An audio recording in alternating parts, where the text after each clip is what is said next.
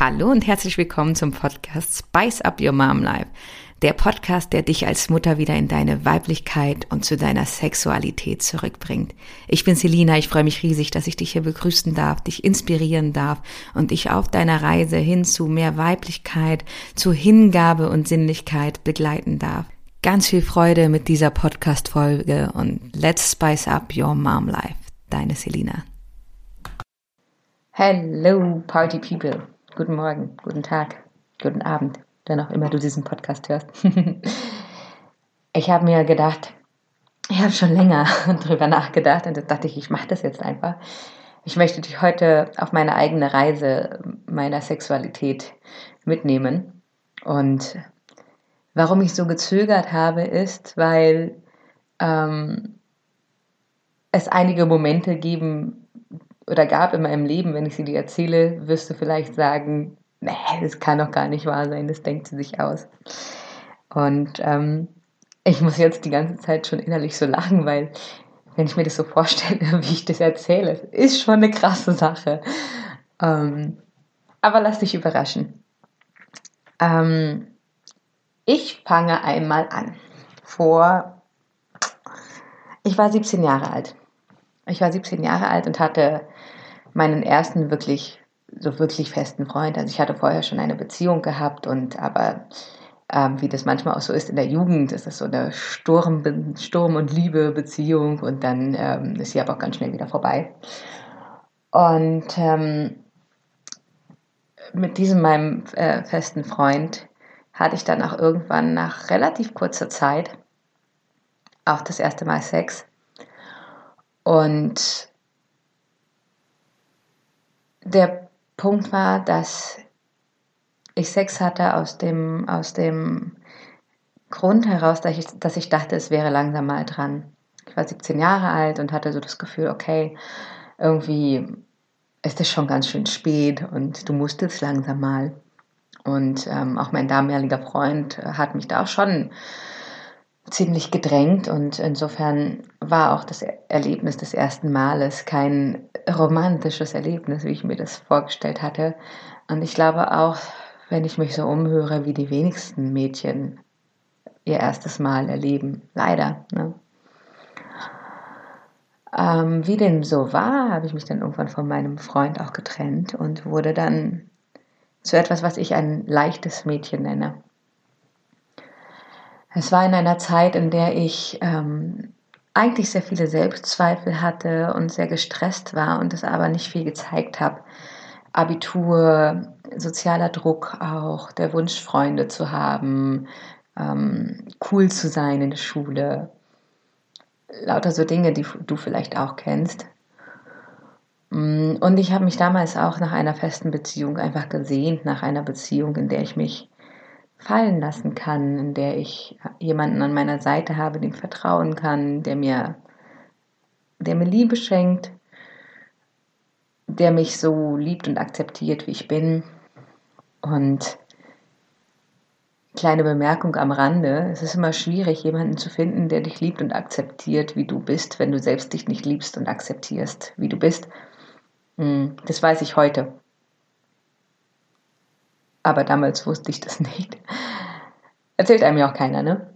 Ähm, oder es erzählt einem jeder, aber irgendwie ist das dann der nächste Druck, so, okay, ich muss irgendwas machen, damit ich mich selbst liebe und akzeptiere, damit ich mich selbst schön finde, damit und so weiter und so fort. Anstatt dass man da mal ein bisschen weiter ähm, am Anfang ansetzt und einfach sagt, okay, du bist toll, so wie du bist. Ne? Jedenfalls war das halt mein, mein Ausgangspunkt. Ich habe mich irgendwie gesehnt nach, ja, nach einem Mann an meiner Seite und habe ihn halt nicht gefunden. Ich habe halt gesucht. Ne? Und was dann pass aber passiert ist, ist, dass ich die Liebe, die ich mir gewünscht habe, auf körperlicher Ebene gesucht habe. Das heißt, ich habe ja eigentlich immer, wenn ich mit Freundinnen oder so unterwegs war, war immer mein Augenmerk darauf, okay, wo könnte hier irgendein junger Mann sein, irgendein junger Mann. Und ich hatte dann auch zu, dem, zu der Zeit ziemlich viele One-Night-Stands mit Menschen, die ich irgendwie dann auch erst an dem Abend kennengelernt habe. Und Ich weiß noch, dass mein Gefühl und der Drang dahinter nicht war, einfach mich ja, auf sexueller Ebene mit jemandem zu vereinigen, meine Erfahrungen zu machen, sondern mein Wunsch war immer, dass jemand mich toll findet. Und mein Weg dafür zu sorgen, dass jemand mich toll fand, war eben, indem ich meinen Körper komplett zur Verfügung gestellt habe. Und das hört sich auf, ersten, auf den ersten Blick halt hart an und auf den zweiten Blick ist es halt auch hart. Dieser Gedanke, ich gebe meinen Körper hin und dann werde ich geliebt, ist genau genommen so etwas wie Prostitution. Du kriegst halt kein Geld dafür, aber dafür irgendwie ein Gefühl von, ähm, ja, jemand liebt mich oder liebt meinen Körper. Und ich bin der Meinung, es spricht gar nichts gegen One-Night-Stands, ja, wenn sie selbstbestimmt sind. Wenn sie einfach aus, dem, aus einem anderen Antrieb herauskommen als aus dem Antrieb, den ich hatte. Ich habe mir dann auch oft selber eingeredet, dass ähm, ich einfach nur sexuelles Abenteuer haben wollte und ich ja so eine ach so tolle, selbstbestimmte junge Frau bin. Guck mal, ich bin nicht prüde, guck mal. Ich habe damals auch immer den, den Männern gesagt, ja, schau mal, ja, ich bin gläubige Christin aber ich bin nicht so wie die anderen. So, das war das, was ich tatsächlich auch den, den Jungs dann auch immer gesagt habe. Und ich war da unfassbar stolz drauf. Und gleichzeitig habe ich gemerkt, wie meine Verzweiflung eigentlich immer größer wurde. Weil du kannst dir vorstellen, dass auf dieser Ebene ich nicht in der Lage war, für mich selbst einzustehen, ich nicht in der Lage war zu sagen, das gefällt mir, das gefällt mir nicht. Und ich nicht in der Lage war zu sagen, für mich, ja, für mich, hey, Sex ohne Emotionen geht für mich nicht. Weil von meiner Seite halt eben immer Emotionen dabei waren, die eben nicht erwidert wurden. Weil der Sex für die Männer einen anderen Stellenwert hatte als für mich. Und so ist es dann eben dazu gekommen, dass ich Dinge mit mir habe machen lassen, hm, von denen ich heute sage, das war ein absolut tiefer Graben der Verzweiflung, weil ich mich sehr habe verletzen lassen. Ich habe mehr oder weniger mit mir machen lassen, was immer der Mann wollte. Und ich habe mich an dieser Stelle selbst nie gefragt, ob ich das überhaupt wollte. Und wenn ich doch einen Widerstand gespürt habe, dann war mein Gedanke immer, nee, du musst das jetzt machen, damit du cool bist. Du musst das machen, damit der Kerl dich toll findet.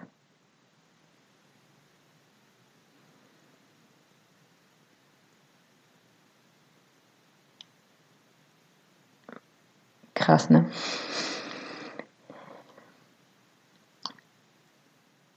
Und ich habe dann auch ignoriert, wie sehr es mich verletzt hat.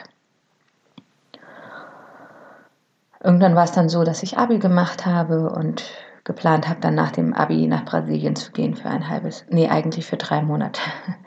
Der ursprüngliche Plan war, für drei Monate nach Brasilien zu gehen. Und ähm,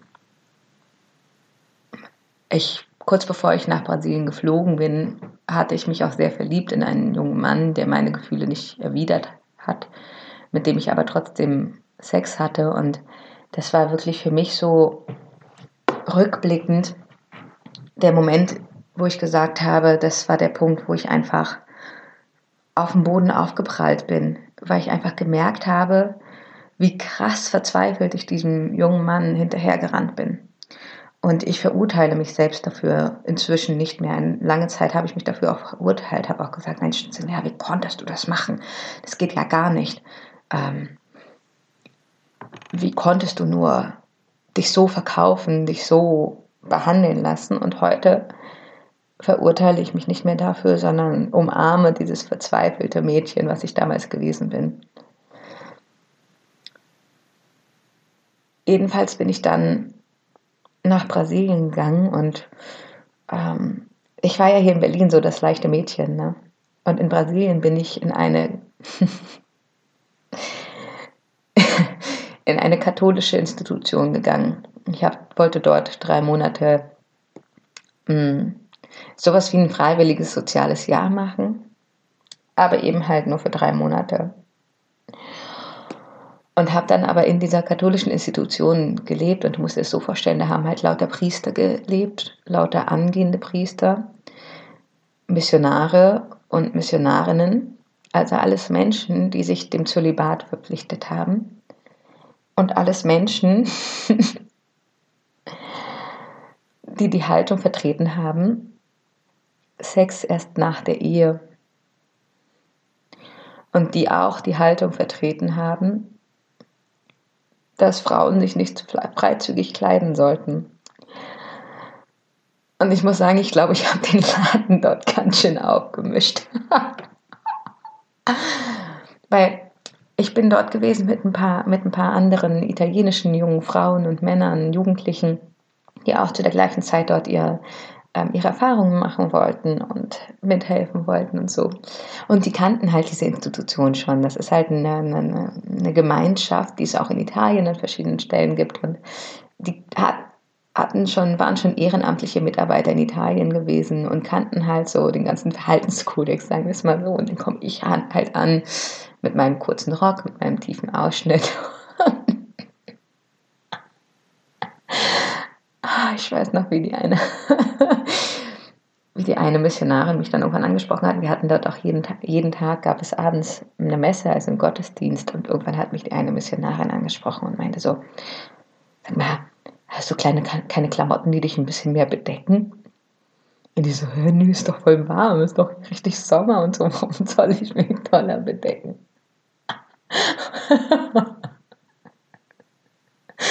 ich musste lachen, weil Ah, es ist einfach so ein krasser Clash gewesen und ich, die Leute dort müssen auch gedacht haben, ach du Scheiße, was ist denn das für eine Person, die da kommt. Äh, herrlich. ähm, jedenfalls bin ich dann dort drei Monate gewesen und habe dann nochmal äh, um drei Monate verlängert und habe eben verschiedene Dinge gelernt. Nämlich das eine ist, ich habe von außen auf meine Situation, aus der ich kam, geblickt und habe festgestellt, wie krass mich diese zwei Jahre verletzt haben, wie zutiefst verletzt ich gewesen bin, wie, ja, ich habe eben verstanden auch, wie verzweifelt ich gewesen bin. Und das sind Verletzungen, die, die tief in deiner Seele passieren,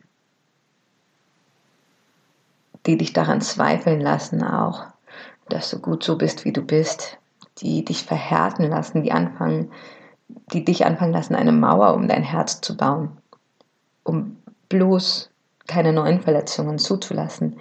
Und das halt auf emotionaler Ebene, also auf emotionaler Ebene habe ich eine Mauer gebaut auf körperlicher Ebene habe ich sämtliche Mauern zerstört, die vielleicht gut gewesen wären, wenn ich die gehabt hätte. Das war das eine und das andere war, dass mit dieser ganzen Argumentation um Sex erst nach der Ehe ich einen anderen Weg kennengelernt habe, wie ein Mann und eine Frau zueinander finden und zwar erst auf der seelischen und emotionalen Ebene, um dann eben auf der körperlichen Ebene zu verschmelzen. Weil die Idee hinter dem kein Sex vor der Ehe ist ja nicht irgendwie, also ich, und ich meine jetzt ursprünglich gemeint, nicht das, was die katholische Kirche daraus gemacht hat, sondern das, was ursprünglich gemeint ist, ist die Idee, dass du mit deinem Partner eine spirituelle, emotionale, seelische Intimität zuerst findest und dann zur körperlichen Intimität. Und der Grund dahinter ist eben, dass du dich im Sex, diese zwei Körper, auf eine spirituelle Art und Weise vereinen kannst, aufeinander eingehen kannst, die du nur hast, wenn du ein Vertrauen hast deinem Partner gegenüber. Und es gibt sicherlich auch Frauen und Männer, die das ohne lange Vorgeschichte können. Ne? Nur, um mal kurz einen Ausblick zu machen zu dem Punkt, wo ich heute stehe, ist halt, ich habe heute verstanden, dass, dass es beim Sex für mich als Frau vor allem, aber auch für den Mann eine viel tiefere e-, Ebene gibt, als die dich vorher kannte. Eine Ebene, auf der ihr nicht einfach nur irgendwelche Punkte stimuliert und dann vielleicht mit sehr viel Energiegabe zu einem Gipfelorgasmus kommt, sondern eine Energie der Hingabe, in der Körper für sich alleine sprechen, in der der Kopf komplett ausgeschaltet ist, beide Menschen nur im Vertrauen und in der Hingabe füreinander da sind und dann die Energien sprechen lassen im Körper, die Ausbreitung der sexuellen Energie, der Erregung für sich sprechen lassen. Und das ist meiner Meinung nach nur möglich und meiner Erfahrung nach nur möglich, wenn zwei Menschen eben auf emotionaler, seelischer Ebene im Vertrauen und in der Hingabe sein können. Und das ist eben ein Weg, das ist ähm, ein Weg des sich Öffnens, des Vertrauens miteinander. Das kommt für mich nicht von heute auf morgen. So, das Klammer wieder zu.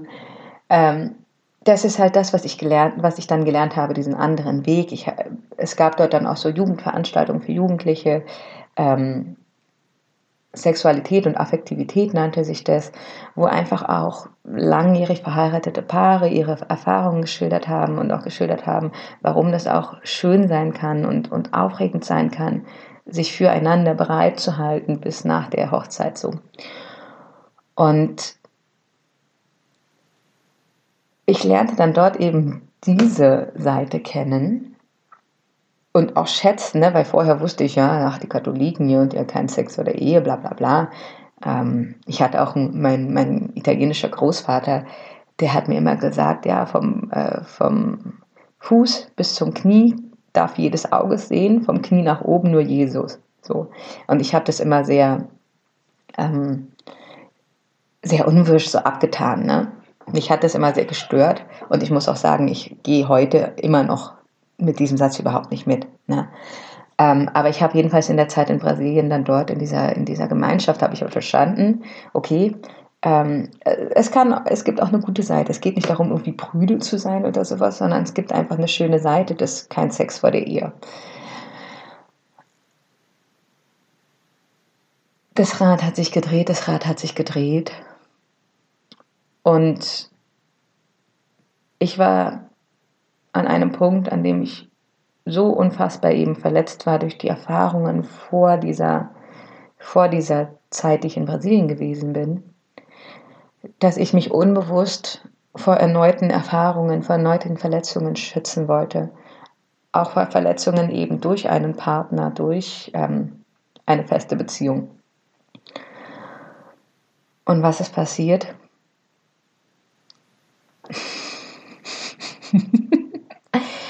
Vom leichten Mädchen zur Fastnonne.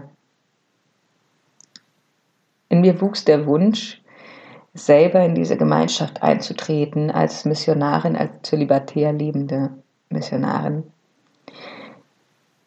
Ich fing an, meine gesamte Silhouette zu verstecken, meine Weiblichkeit zu verstecken. Und für mich hat sich das richtig angefühlt zu sagen, hey, ich will gar keinen Sex mehr haben in meinem Leben. Ich will gar nichts mehr mit Männern. Die sollen mich nicht einmal mehr berühren, die sollen mich auch nicht mal mehr anschauen. Bleibt mir alle weg. Ich widme mein Leben den guten Taten. Ich widme mein Leben der Liebe zu Gott.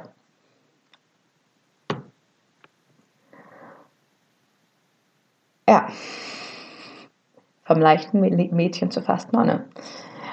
Ich kam zurück nach Berlin und falls mir hier irgendwelche, ähm, falls mir hier Menschen zuhören, meine Freunde zuhören, die diesen Wandel miterleben mussten, die mich vorher kannten und dann nachher gesehen haben, ich glaube, es war für mein ganzes Umfeld ein ziemlich, ziemlich großer Schock. Und heute weiß ich halt, das Leben ist immer polar, es besteht immer aus Polaritäten. Ne? Erst das eine Extrem, dann das andere Extrem und dann pendelt es sich irgendwann in der Mitte ein. Ja? Und das ist das, was dann mit der Zeit passiert ist.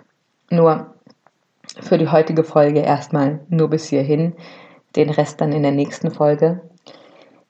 Das war mein Weg in der Sexualität. Ich war so, oder bis, bis zu dem Punkt dann, ich war so verletzt, so unfähig für mich selbst einzustehen, so unfähig die Kontrolle über mich loszulassen, so unfähig jemandem zu vertrauen, dass ich gesagt habe, dann lieber gar nicht mehr.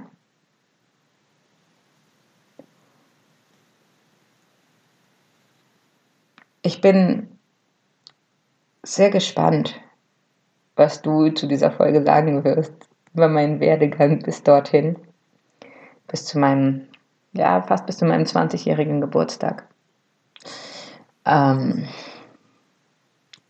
sehr rückblickend denke ich, wow, ganz schön krass, aber auch ganz schön nötig, denn ohne diese Wege würde ich heute nicht hier stehen und würde ich heute nicht vor dir über Sexualität sprechen, weil ich glaube, dass es sehr viele Frauen da draußen gibt, und vielleicht gehörst du auch dazu, die ähnliche Erfahrungen gemacht hat, zwar nicht so extrem, aber die trotzdem auch diese Verletzungen erlebt hat und dadurch sich verhärtet hat und deswegen jetzt an einem Punkt steht, wo sie sagt, ja, eigentlich, ich brauche keinen Sex, ich will keinen Sex haben. Wenn dem so ist, dann schreib mir super gerne. Ich helfe dir gern weiter. Und ich bin einfach super gespannt, was du zu dieser Folge sagst. Folg mir gerne auf Instagram und schreib mir dort eine direkte Nachricht. Ähm, erzähl mir von deinen Erfahrungen mit deiner Sexualität. Erzähl mir auch, was diese Folge in dir berührt und ob du das Gefühl kennst, verletzt zu werden. Ich wünsche dir bis dahin eine wunderschöne Zeit und freue mich auf den Austausch mit dir. Freue mich, dich in der nächsten Folge wieder zu treffen. Bis dann, in Liebe, deine Selina.